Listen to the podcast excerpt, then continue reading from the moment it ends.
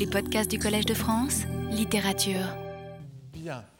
Donc, euh, la dernière fois, nous avions achevé de voir que l'usage que les novas font des cansos est en un sens parallèle à celui que Marie de France fait des les Bretons. Je ne sais pas, il y a un petit écho, non? Non, alors c'est moi qui m'entends moi-même. Euh, voilà. J'ai beau être sourd, j'entends.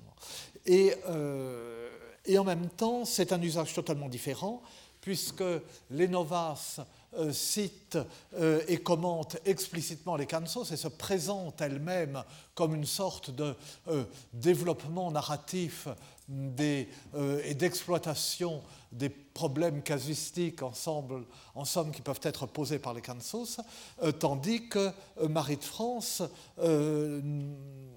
tout en se référant constamment à ces fameux les bretons, ne les cite jamais, sauf leur titre, et les laisse dans l'ombre. Donc il y a une sorte, elle entretient une sorte de mystère.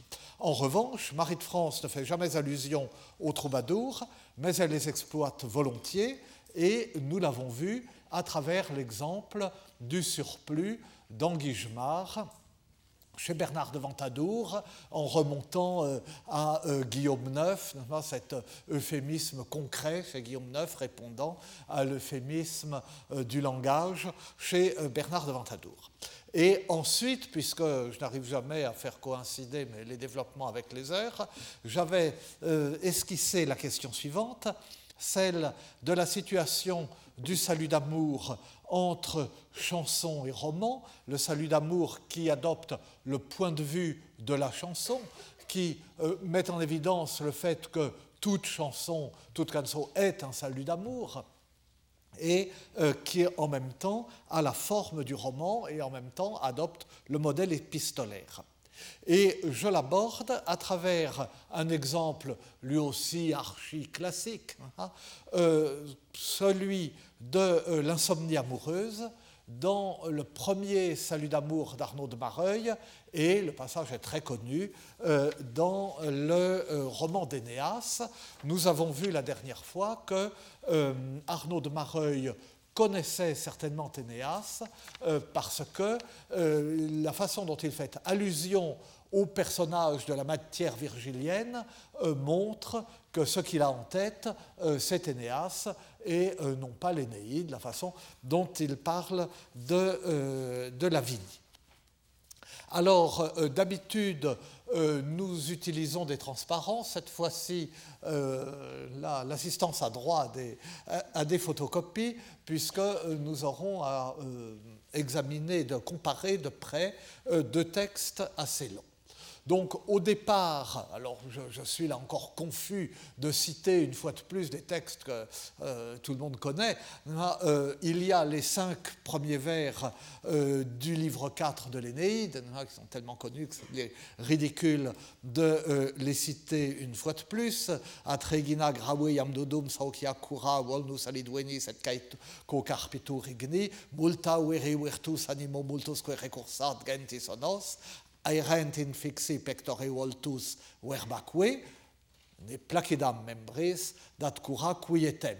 Et alors, vous permettrez, je passe mon temps à m'exprimer, là, euh, j'ai mis une traduction à côté, euh, c'est parce que c'est euh, l'édition de l'Énéide que j'avais chez moi sous la main, c'est la vieille édition avec la traduction de Bélessor qui date d'avant-guerre, j'aurais pu au moins mettre celle de Jacques Perret qui est plus récente.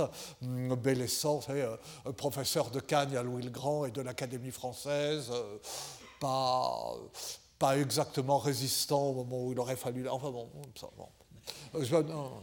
Euh, et, alors cette traduction est à la fois euh, très euh, fleurie et un peu inexacte, mais la reine déjà gravement atteinte du mal d'amour, Virgile justement n'emploie pas le mot amour, nourrit sa blessure du sang de ses veines et se consume d'un feu secret. Le courage de cet homme tant de fois éprouvé et la splendeur de sa race ne cessent de le hanter. Ses traits, ses paroles lui restent fixés au cœur et le mal d'aimer, là encore c'est le mal simplement, ne lui laisse euh, ni calme ni repos. Et alors, je suis obligé, vous le savez, de euh, euh, citer euh, de lire intégralement ces citations, même si ça prend un peu de temps, euh, parce que je pense à la diffusion radiodiffusée maintenant en podcast du, cours. Donc il faut prendre votre mal en patience, même si vous avez le texte sous les yeux. Donc dans ce début du livre 4, un seul vers, le, dernier, le vers 5, et encore pas tout entier, pour évoquer l'insomnie de Didon, et encore de façon implicite. La pensée qui l'obsède ne permet pas à ses membres de trouver le repos, le mot même de sommeil n'est pas prononcé. Mais voici ce qu'en fait l'auteur du roman français d'Énéas, donc l'un des tout premiers euh, romans français, et là encore, autre vice, euh, je manque un petit peu à la nouveauté parce que j'avais déjà commenté euh, ce passage dans un article qui est apparu dans Romania il y a longtemps. Enfin là, je le reprends dans une perspective assez différente. Quand la chambre fut assérie, euh, retrouvé le calme, Dame dit donc, mi, n'oublie, n'oublie pas celui pour qui le Dieu d'amour l'avait mise en tel fréau, en tel émoi, de lui commence à penser, en son courage, en son cœur, à recorder, à rappeler, à se rappeler son visage, son corps, sa figure, ses dits, ses faits, sa parlure, sa façon de parler, les batailles qu'il lui dit, qu'il lui avait racontées, ne fut pour rien qu'elle dormisse, rien n'aurait pu la faire dormir, tourne et retourne souvent, elle, euh, se pâme et étend et s'étire, donc elle se pâme et s'étire, souffle, soupire et baille, Mout se démonte, se tourmente et travaille et se met au supplice, tremble, frémit, et si tressaut, tressaille, le cœur lui manque, et s'il lui faut, Moult et la dame Malte baillit, elle est dans une situation lamentable, et quand c'est qu'elle s'entroublit, et quand elle perd conscience, et nous commenterons ce s'entroublit, ensemble au lui cuit de Gésir, elle a l'impression d'être couchée avec lui, entre ses bras tout nus, tenir, de le tenir tout nu entre ses bras, elle, accole sa couverture, confort n'y trouve ni amour, mille fois baisa son oreiller, tout pour l'amour au chevalier, cuidait que s'il qui ert absent, en son lit, l'y fussent présent, elle pensait, elle s'imaginait que celui qui était absent était présent euh, à l'intérieur de son lit, n'y était mis, ailleurs était, il n'y était pas, il était ailleurs. Parlait au lui comme louette, elle lui parlait comme si il l'entendait. En son lit, le tas équière, à l'intérieur du lit, elle, le cherche à tâtons, elle le cherche en tâtant dans le lit.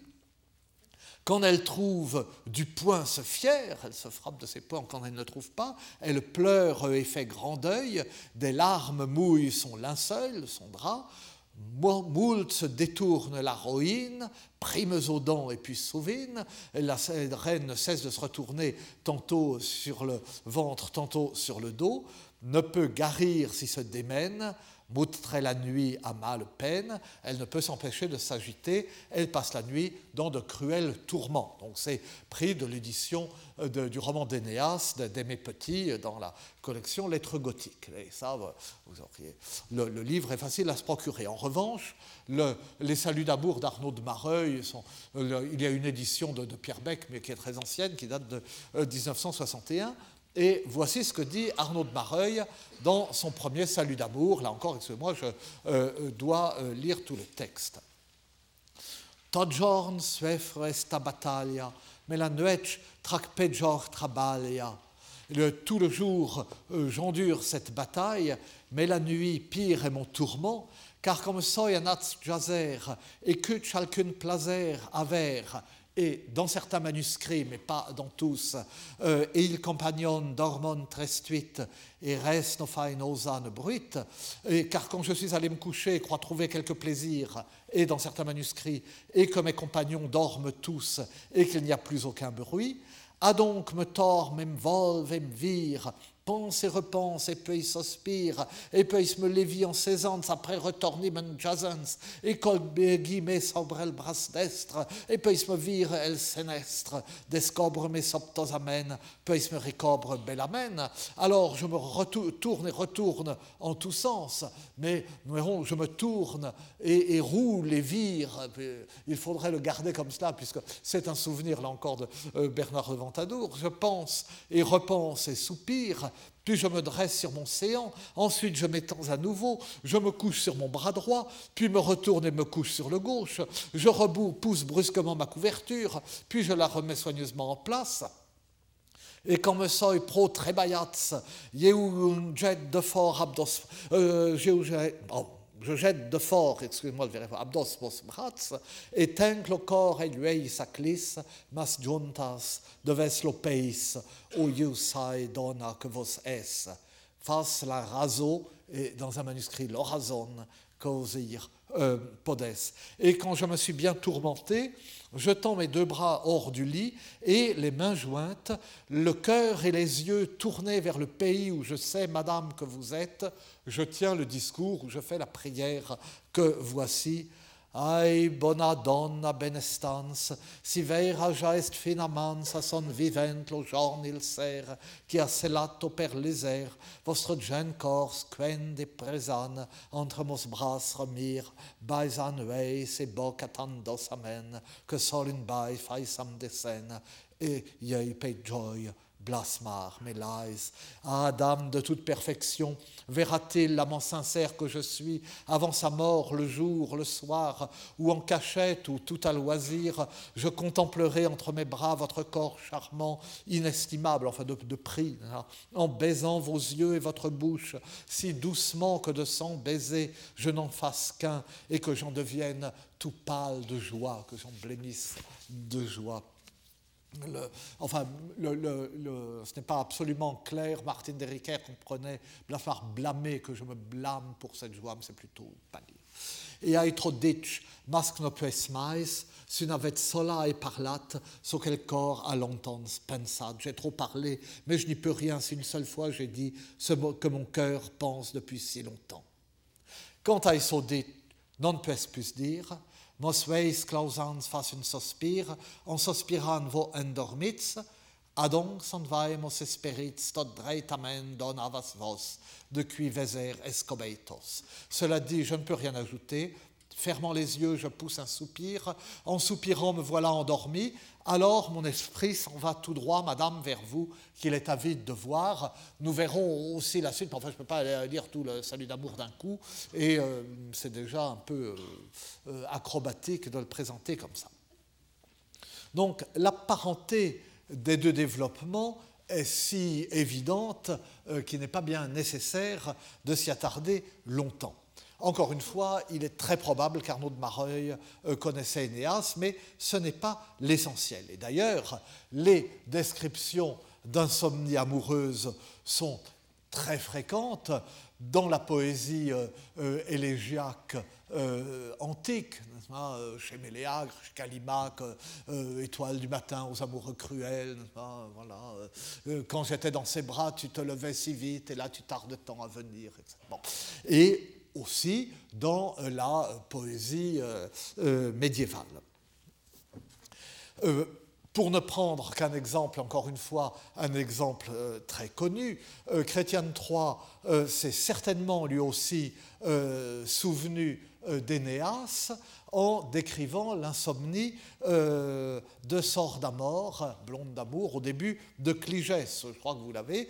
Toute nuit est en si grand peine qu'elle ne dort ni ne repose, Amour lia el cœur enclose une tension, un conflit et une rage qui molte lui trouble son courage, qui bouleverse son cœur, et qui, si l'angoisse est d'estreinte, qui lui cause tant de tourments et d'angoisse, que toute nuit pleure et se plaint, et se dégiette, et si très saute, à poi que l'Iquers ne lui faute, dans une agitation et des sursauts tels que son cœur est près de défaillir. On retrouve jusqu'aux mots, aux, expressions euh, d'Énéas chrétien est seulement plus bref et surtout plus discret sur les manifestations physiques et de l'insomnie et du désir qui sont décrites de façon si frappante et même si impudique dans le roman d'Énéas. Mais je reviens à Énéas et à Arnaud de Mareuil. Donc les manifestations d'insomnie amoureuse sont décrites de façon analogue. L'insomniaque se retourne en tous sens, brutalement, il cherche en vain une position qui lui convienne, il ressasse ses pensées, il soupire, il est sur le point de défaillir, etc. De façon, d'une façon qui est au fond attendue, le romancier français est plus long, plus détaillé, mais il est aussi plus répétitif, tandis que le troubadour occitan trouve des formules plus ramassées et des, images plus frappantes, bien que moins osées. Énéas a besoin de six vers au début pour dire que Didon se retourne dans son lit.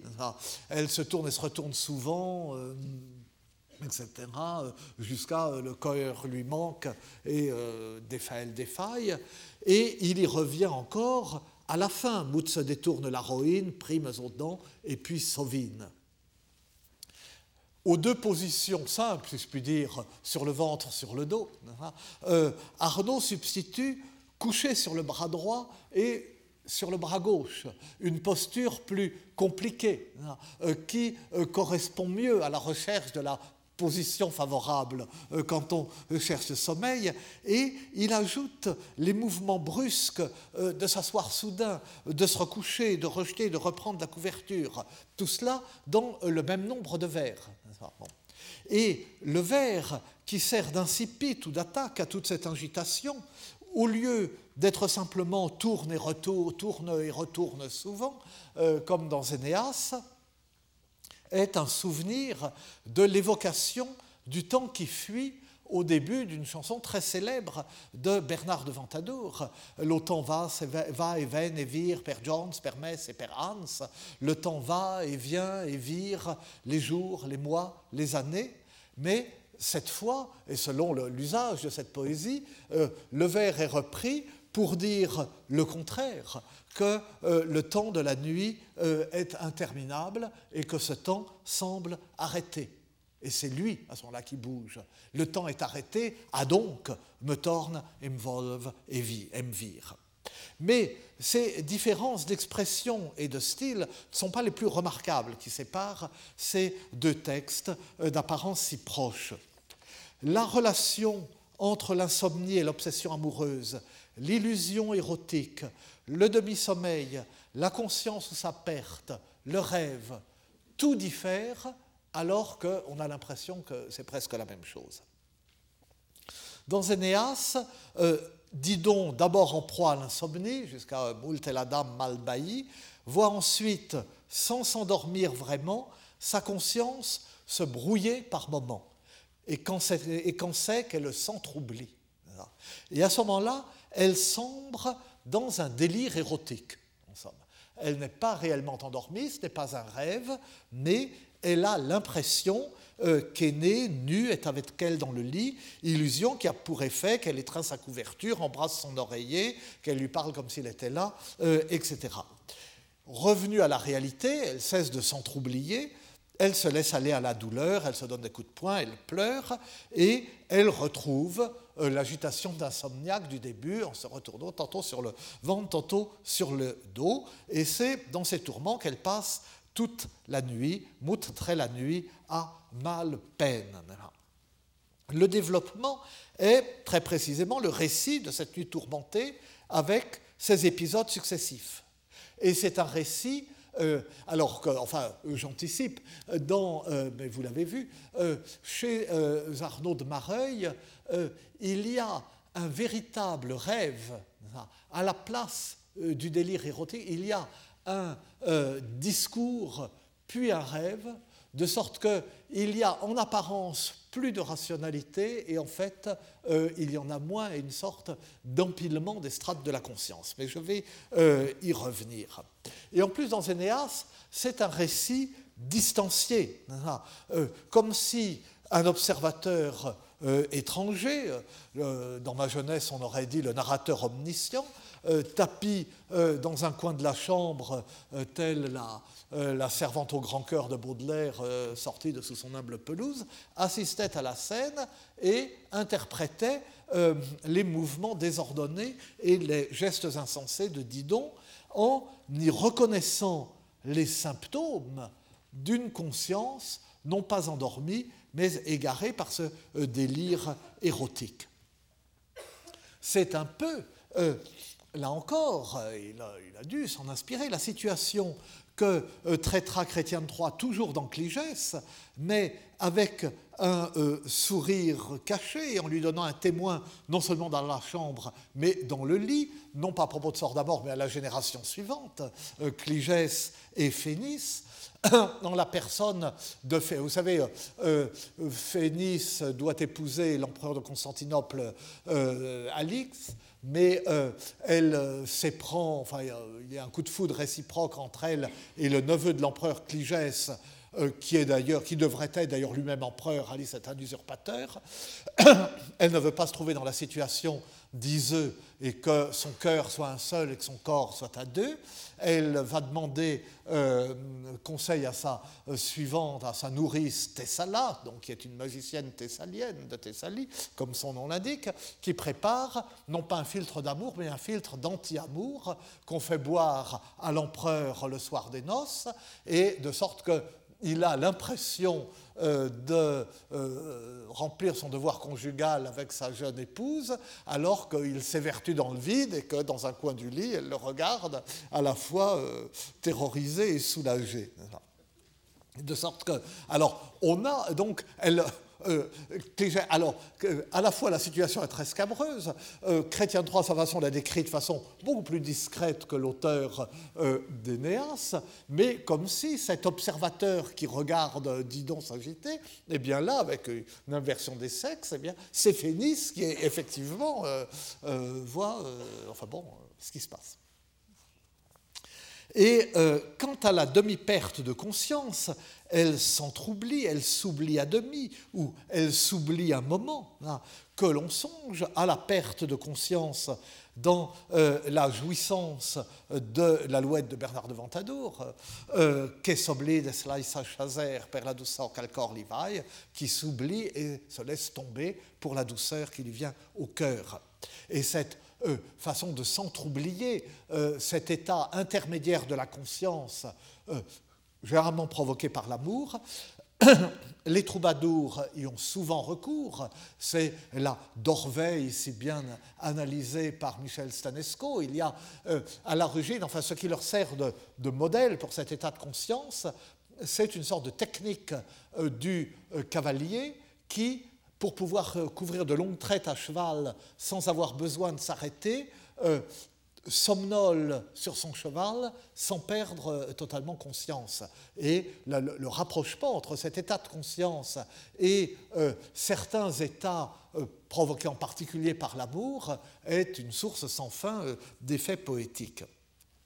Et on s'en sert pour décrire, pour peindre aussi bien l'état de la création poétique que celui de l'obsession amoureuse. Fara verse post mis soleil, euh, c'est euh, ah, je euh, vais composer un poème puisque je suis endormi, c'est ça. Mais les troubadours, naturellement, décrivent cet état de l'intérieur, à la première personne, dans la poésie lyrique. Et c'est ce que fait aussi Arnaud de Mareuil, puisque c'est le point de vue du salut d'amour. Et au regard de la scène décrite par Énéas, comme je le disais, on a d'abord l'impression que le troubadour opère une rationalisation. Il décrit d'abord son insomnie, puis le discours, la raso, ou dans le manuscrit G, la prière, l'orazone, qu'il adresse à sa dame, puis l'endormissement qui suit, cette prière l'apaise en quelque sorte, le rêve amoureux qu'il fait dans son sommeil, un vrai rêve dans un vrai sommeil, et enfin le réveil et l'agitation renouvelée. Il faut y regarder de plus près pour voir que les étapes sont moins clairement séparées qu'il n'y paraît. Parce que justement ce changement de point de vue, le fait que tout soit vu du point de vue du poète, le regard intérieur et le point de vue subjectif du poète créent un brouillage et produisent des effets et un sens qui sont au-delà du déroulement d'un récit en apparence si proche de celui d'Énéas. Toute la journée, dit le poète, il endure la bataille et les tourments de l'amour. Quand il va se coucher le soir, il espère enfin trouver le repos. Pas du tout, c'est pire. C'est un thème rebattu. D'aquest amor psychosiros veian et sopnian dormen. Je suis tourmenté par cet amour veillant et puis dormant en songe. Euh, c'est euh, Geoffrey Rudel. Et puis, il y aurait 50 exemples. Mais regardons le détail. Quand le poète est allé se coucher, au moment, ajoute certains manuscrits, où ses compagnons dorment tous et où il n'y a plus aucun bruit. Le, euh, Pierre Beck n'a pas suivi cette leçon, bon, pas, il a rejeté euh, en appareil critique, mais enfin, il a bien fait parce que son manuscrit ne donnait pas, mais c'est une notation qui n'est pas sans intérêt. D'abord euh, par l'emploi du mot compagnon, et si l'on songe à son importance depuis Guillaume IX, cette sorte de, de, de cœur, pas, de, de, public des, euh, pour le, le, troubadour ou pour le poète amoureux, et ensuite, parce que ces deux vers, quand, euh, quand, mes compagnons dorment tous, il n'y a plus ni noix ni bruit, eh bien, euh, ces euh, deux vers donnent furtivement, mais fortement, une idée concrète de ce que sont le désir de la femme aimée et le fantasme amoureux vécu au milieu des contraintes d'une vie communautaire et d'une promiscuité masculine. La chambre est sans doute le lit partagé, mais pas partagé avec euh, qui on voudrait. Bref, quand euh, le poète est allé se coucher, il pense avoir quelque plaisir, que chacun plaisir aver.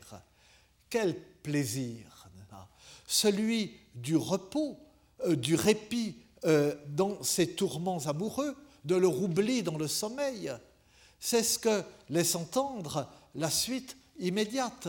Il est déçu dans son espoir. Je pense avoir euh, quelques repos, cuidard, comme cuidier en français, c'est je pense, mais penser quelque chose qui est faux, ou avoir l'idée euh, de, qui sera démentie par la réalité.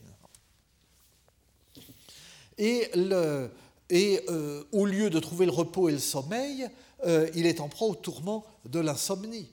Mais plaser est pour ce sens un mot bien fort, et pas un mot qu'il est seul employé, qu'on trouve très souvent.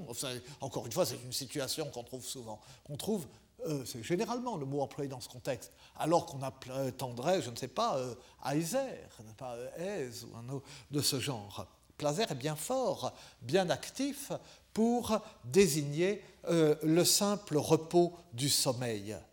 Parce que ce plaser, ce n'est pas le sommeil en lui-même, c'est ce qu'il va retrouver dans le sommeil, c'est-à-dire le rêve et la jouissance de euh, l'illusion érotique euh, qu'il euh, va bientôt décrire pour conclure Mai volria jausens dormir que veillan désiran languir. J'aimerais mieux dormir dans cette jouissance qu'éveiller languir de désir. Ce plaisir. Bah, bon, euh, pour nous, euh, euh, nous sommes tentés de nous dire que nous voyons ce que c'est et que ça a un nom. et c'est bien ainsi que, jadis, René Nelly avait eu la tentation, et peut-être plus que la tentation, de, l'interpréter. Et effectivement, c'est un, plaisir et il est tout seul, on ne peut pas le nier. Mais on ne peut pas l'identifier à ce que nous, nous appellerions euh, plaisir solitaire, parce que, euh, conformément à la conception médiévale du rêve, euh, sur laquelle je, reviendrai dans un instant, seule la, grande la représentation de cela, c'est que seul l'esprit connaît ce plaisir. L'esprit qui, dès lors que la personnalité, que je, pas, que l'ensemble est endormi, l'ensemble corps et esprit s'endort, et à ce moment-là, l'esprit est libéré du corps et il peut euh, s'envoler vers l'aimé dans un rêve amoureux. Donc il y a dans ce, dans ce plaisir solitaire quelque chose de littéralement spirituel, si je peux dire. Alors ce plaisir illusoire, ce plaisir aigu, ce plaisir décevant du rêve amoureux, hante très profondément, c'est vrai, euh, l'imagination des troubadours, depuis les, les premiers euh, jusqu'aux derniers. Et on le retrouvera, euh, je ne donne que cet terme très tardif, mais c'est un texte à la fois si, beau et si célèbre, on le retrouvera au XVe siècle comme incipit et comme terme de comparaison initial euh, du euh, chansonnier d'Ozias Marc, vous savez, le grand poète catalan du XVe euh, siècle. Le chansonnier d'Ozias Marc commence par la formule, une formule de comparaison, aussi comme celle que tel celui qui, n'est-ce pas? Une formule en elle-même troubadouresque. Euh, on pense euh, aux chansons de, comparaison chez les troubadours et les, trouvères, aussi comme Unicorne suisse, si vous voulez, chez Thibaut de Champagne, mais euh, comme chez Rigaud de Barbezieux, autre aussi comme l'olifant, comme l'éléphant, autre aussi comme Perceval, etc. Bon. Et mais de façon plus précise d'ailleurs par Arnaud de Barreuil lui-même dans la chanson Aïe comme celle qui t'aime mort l'océan, comme celui qui craint euh, qu'Abour le tue. Et euh, c'est une formule euh, qui ouvre aussi une, une, chanson vraiment admirable qui n'est pas de, sommeil ni de songe, mais d'aube. D'insomnie en un sens, et d'aube, mais d'aube spirituelle, une chanson aux accents presque dignes de Dante, et que Osias Marc connaissait bien parce que c'est une chanson de euh, son compatriote euh, Serverie de Girone. Assi con cel canan era la via che deu tener quand va escura, tel celui qui en marchant perd la voie qu'il doit suivre quand il va par la nuit obscure, et suit un chemin mauvais, raboteux qui le retarde, et il ne sait en quel lieu ni sur quel chemin il se trouve, vivant des heures de souffrance dans la crainte de mourir. Tel je suis qui ne puis cheminer, je désire voir finir la nuit et que l'aube. Et c'est une sorte de refrain qui continue la chanson, c'est une très très belle chanson. Enfin bref, je reviens aux Marc, excusez-moi, je m'égare. Donc, euh, euh, le, donc, le, premier poème de son chansonnier s'ouvre euh, sur ces vers assez comme celle qu'en lo somnis delit et son delit de fol pensamen ve ne prenne à mi quel temps passat me te l'imaginar qu'altre ben le comme celui qui trouve le plaisir en rêve et son plaisir vient d'une illusion, enfin traduit illusion, mais vient d'une folle pensée et la folle pensée, euh, c'est euh, la pensée qui est folle parce qu'elle est fausse, c'est une illusion. Mais en même temps, pour désigner un amour coupable, au Moyen Âge, on dit un fol amour. Donc, euh, ce fol pensament qui donne le, plaisir du sommeil et du songe est ambigu. Donc, comme celui qui trouve le plaisir en rêve et son plaisir vient d'une illusion, d'une folle pensée, ainsi de moi, le temps passé m'occupe l'imagination au point qu'aucun autre bien n'y habite.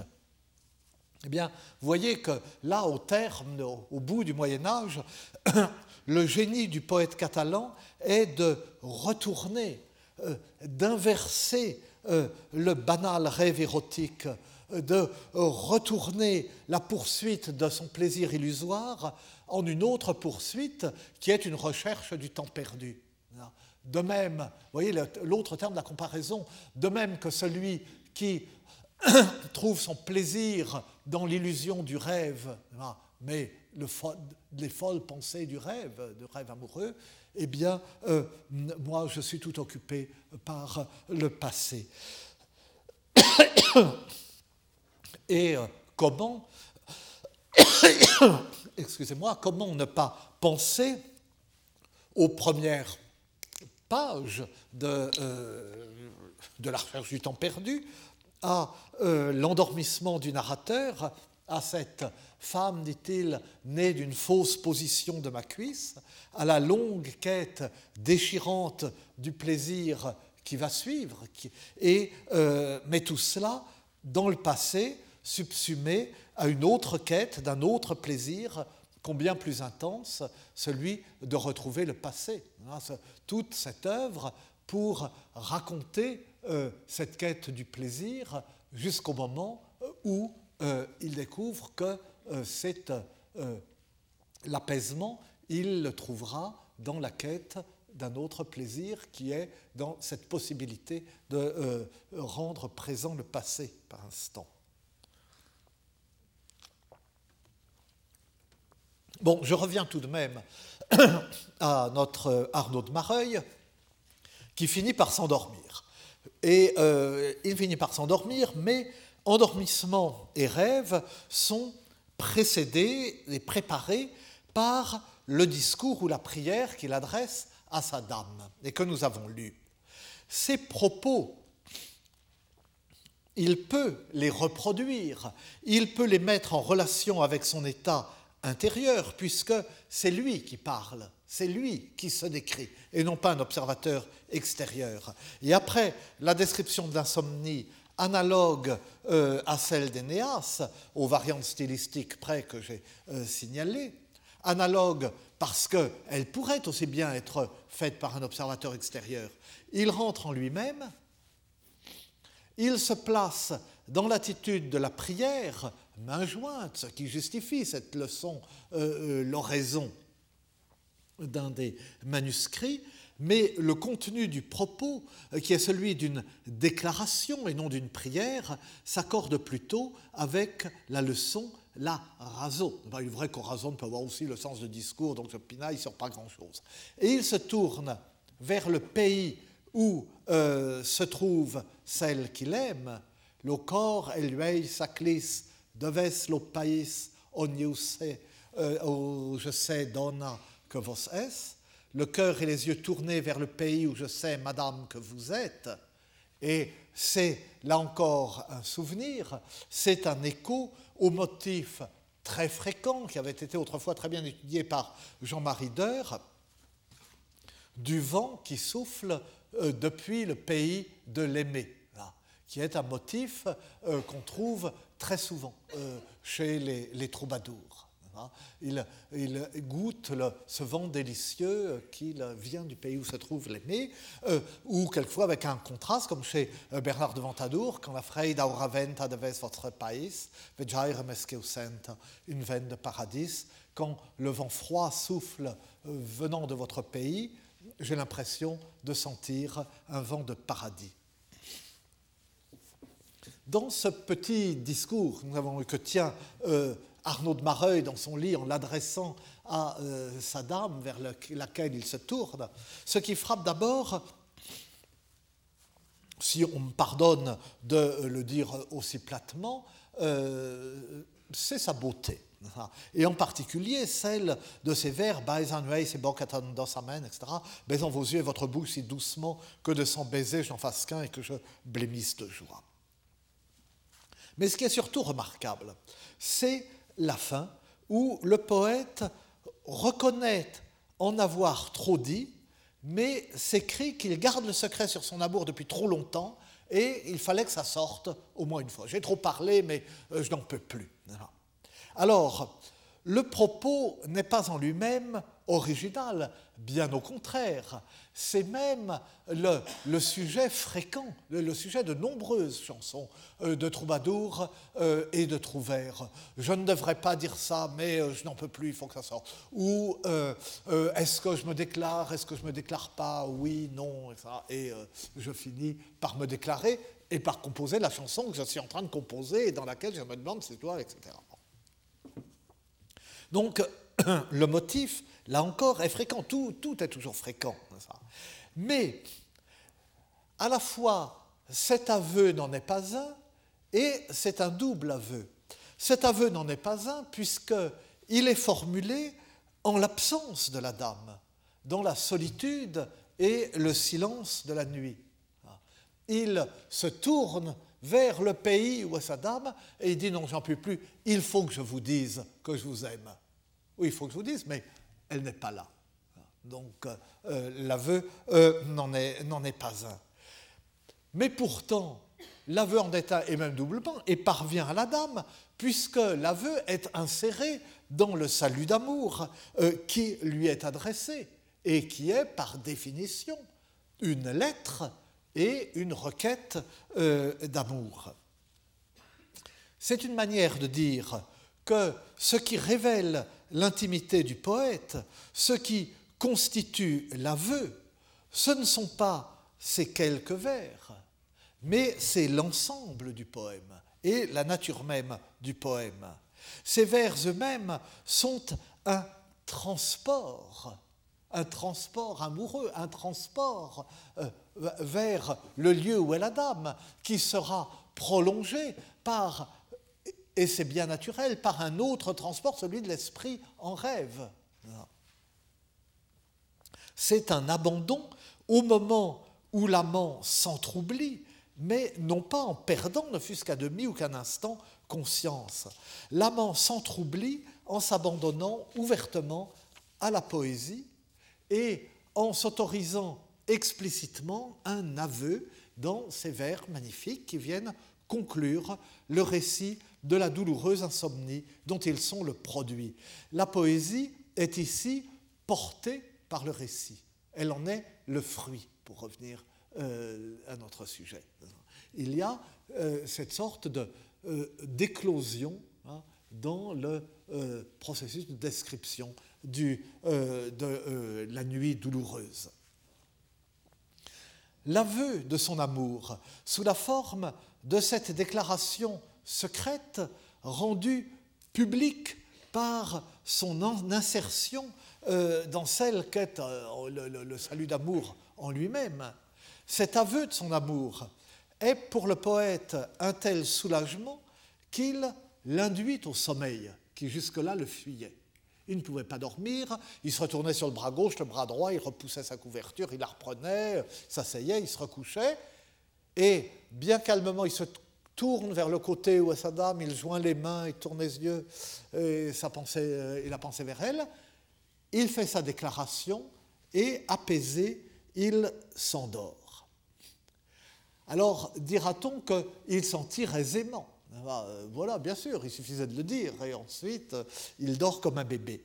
Non, parce que l'aventure, l'aventure de cette nuit n'est pas terminée. En dormant, il rêve qu'il se rend auprès de sa dame. Il se rend auprès de sa dame Non. Son esprit se rend auprès de sa dame de qui veser escobeitos, qu'il est euh, avide de voir. Et pour saisir, j'ai déjà euh, euh, indiqué que c'est ainsi qu'il faut se représenter les choses, et pour saisir l'importance de cette nuance, il faut bien saisir l'idée que le Moyen Âge se fait du rêve. Dans le rêve, le corps est endormi et immobile, l'esprit est éveillé et peut se déplacer seul sans le corps.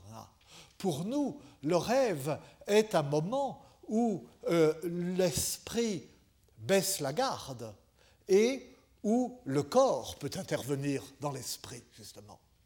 Mais euh, pour le Moyen Âge, euh, le rêve est un moment où l'esprit se libère du corps. Et c'est le fondement de euh, toutes les considérations sur le, songe et la vision, sur ce qu'on peut en tirer, sur la vérité qu'on peut y trouver.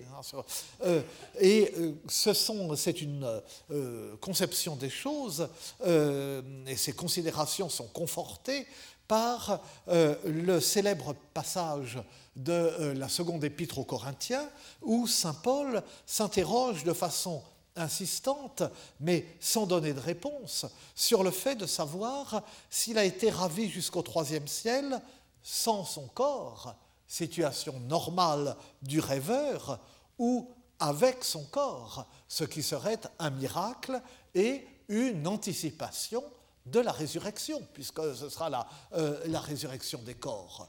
D'où l'importance des questions réitérées euh, dans ce passage et le fait qu'avec euh, cette apparente modestie et cet orgueil proprement insensé de Saint Paul, il suggère que c'était peut-être bien avec son corps, mais qu'il est trop modeste pour le dire. Donc, euh, vous savez, toujours, euh, euh, bon, non, je ne veux pas faire mon éloge, mais enfin, s'il le faut, etc. Bon, J'en viendrai aux visions et révélations du Seigneur. Je connais un homme, dit même pas moi, je connais un homme dans le Christ qui, voici 14 ans, était-ce en son corps? Je ne sais. Était-ce hors de son corps? Je ne sais. Cet homme-là fut ravi jusqu'au troisième ciel. Et cet homme-là était-ce dans son corps? Était-ce sans son corps? Je ne sais, Dieu le sait. Je sais qu'il fut ravi jusqu'au paradis et qu'il entendit des paroles ineffables qu'il n'est pas permis à un homme de redire. Et donc, euh, euh, c'est cela que euh, le Moyen Âge a en tête. Et le Moyen Âge relate volontiers, parmi les mirabilia qui le fascinent, des cas où le rêveur s'aperçoit à son réveil que son corps s'est déplacé en même temps que son esprit. Le, rêve, dans le rêve, on voyage librement, mais en esprit. Et puis il y a des cas où le corps s'est déplacé aussi. Par exemple, dans les, Otia Imperialia, les, loisirs impériaux de, de euh, Tilbury, Gervais de Tilbury soutient, euh, donc au début du, XIIIe siècle, il a écrit cela pour consoler, enfin pour les longues soirées d'hiver du pauvre empereur Othon IV après la, défaite de Bouvines. Gervais de Tilbury, Tilbury soutient qui, se considère que c'est possible, raconte l'histoire d'une femme dans le royaume d'Arles, où il était représentait l'empereur, qui rêve qu'elle voyage dans les airs et quand elle se réveille, euh, elle est au milieu du. Enfin, pas au milieu, ce serait noyé, mais enfin, elle est dans le Rhône. Ah, et elle est toute, euh, toute mouillée. Donc là, elle s'est euh, déplacée. Mais il est même inutile d'aller chercher ces. Et alors, bon, c'est au milieu d'une discussion sur le fait ces déplacements, etc. Et les c'est inutile même d'aller chercher ces mirabilia. Les expressions dont euh, t'usent euh, les poètes sont en elles-mêmes assez claires. Et je reviens toujours aux mêmes textes qui sont les seuls que je connaisse, mais rappelez-vous, euh, enfin, rappelez-vous pour certains d'entre vous, ces poèmes de, de Rudebeuf que nous avions commentés il y a deux ans, le début de la leçon d'hypocrisie et d'humilité, ou du dit d'hypocrisie, ce soir, le, vin, donc il a bu d'un vin délicieux, ce soir me jeta si souvent, euh, il me jeta tellement sur, le dos, hein, euh, que je m'endormis, que m'endormis n'est-ce le pas, que sur le champ je m'endormis, mes esprits ne dormit pas, un souhait chemina toute nuit, mais mon esprit ne dormit pas, il chemina toute la nuit. Et euh, un peu plus loin, ce soir ne fuit point espérits, Uns cheminam es esperits, par main leutz et par main pays. Je n'étais pas ce soir-là éveillé, mais mon esprit a cheminé par main lieu et par main pays. Et dans cette sorte de retournement, pas pour le coup de paulinien, de faire une force de sa faiblesse, euh, l'ivrogne est favorisé d'une vision, justement parce que c'est un ivrogne. Il a tellement bu que son corps est assommé. Et à ce moment-là, l'esprit est libre euh, pour voyager. Ou le début de, la voie d'humilité, ou voie de paradis, toujours de, de Rudebeuf, donc il part de lui à la euh, troisième personne. En dormant, un songe songea, en dormant, Rudebeuf fit un songe. Or, ohé ce qu'il songea, que pas du songe ne bourdon. En songeant, écharpe et bourdon prit Rutebues et si se met, hors chemine, si ne se muette. Donc en dormant, me fîtes un songe, écoutez donc ce qu'il songea, car sur ce songe, je ne vous dis pas de bourde. En rêve, il prit écharpe et bourdon.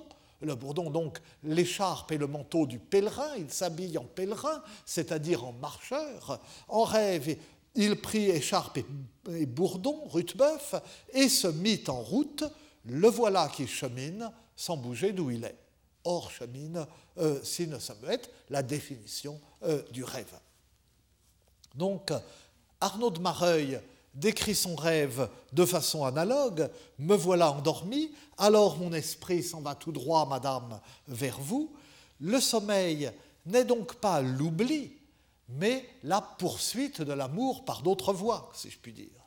Et cette poursuite peut aboutir dès lors que dans le rêve, l'esprit libéré du corps est seul actif. Dans le rêve, seul l'esprit d'Arnaud rend donc visite à la dame.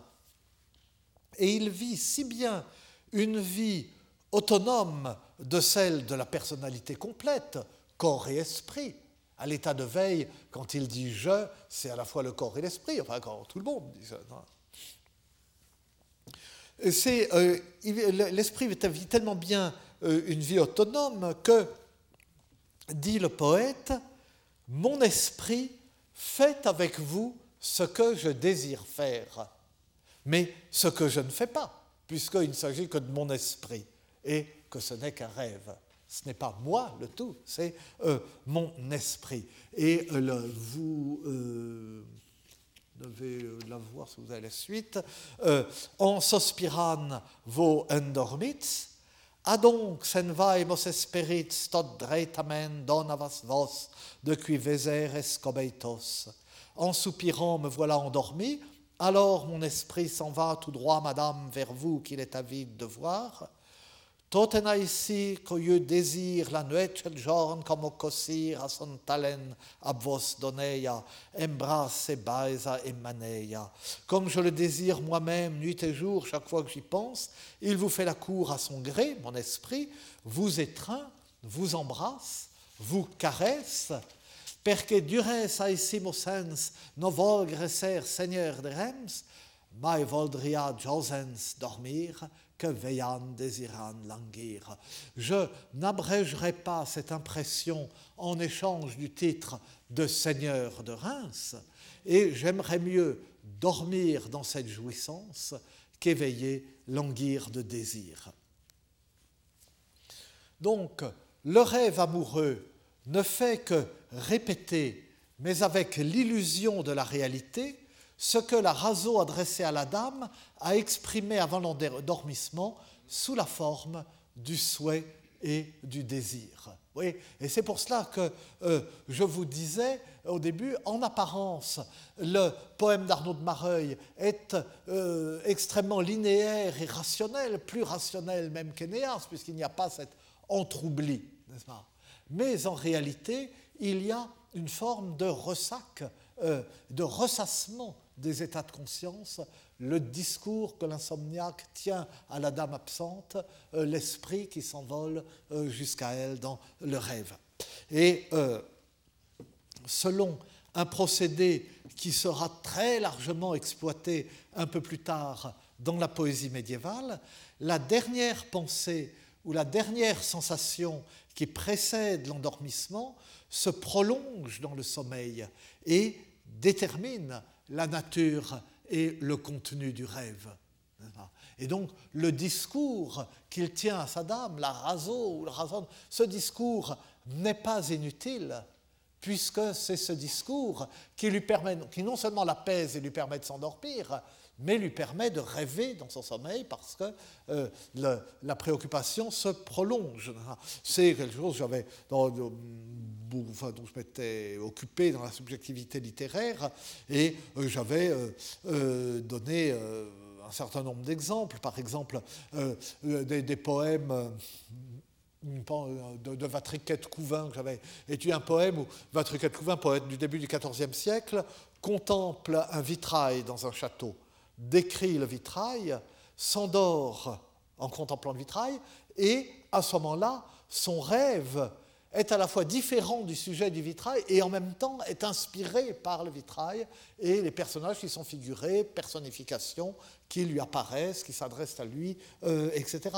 Ou bien, j'avais commenté ça dans un poème, dans un, poème, dans un, article vraiment de, ma prime jeunesse, dans La mort rendu cordelier euh, à l'observance d'amour, qui est un, poème du XVe siècle, qui, enfin le poème lui-même est plutôt ennuyeux, mais le début est extrêmement frappant cas de le dire, euh, le poète dit, euh, ça commence euh, au son du batouère cliquant d'une très belle lavandière au son du battoir, euh, donc euh, du bruit du battoir d'une très belle lavandière. Donc, euh, autrefois, enfin, avant les machines à laver, du temps de la mère Denis, si je puis dire, il y avait, donc, quand on lavait le linge au lavoir ou à la rivière, donc il y avait une sorte de bâti de bois qui permettait d'entrer un peu dans l'eau avec un petit plan incliné de bois. On étalait le linge dessus et il y avait une sorte de pelle plate de bois avec laquelle on frappait le linge pour euh, décoller la crasse autant que faire se peut.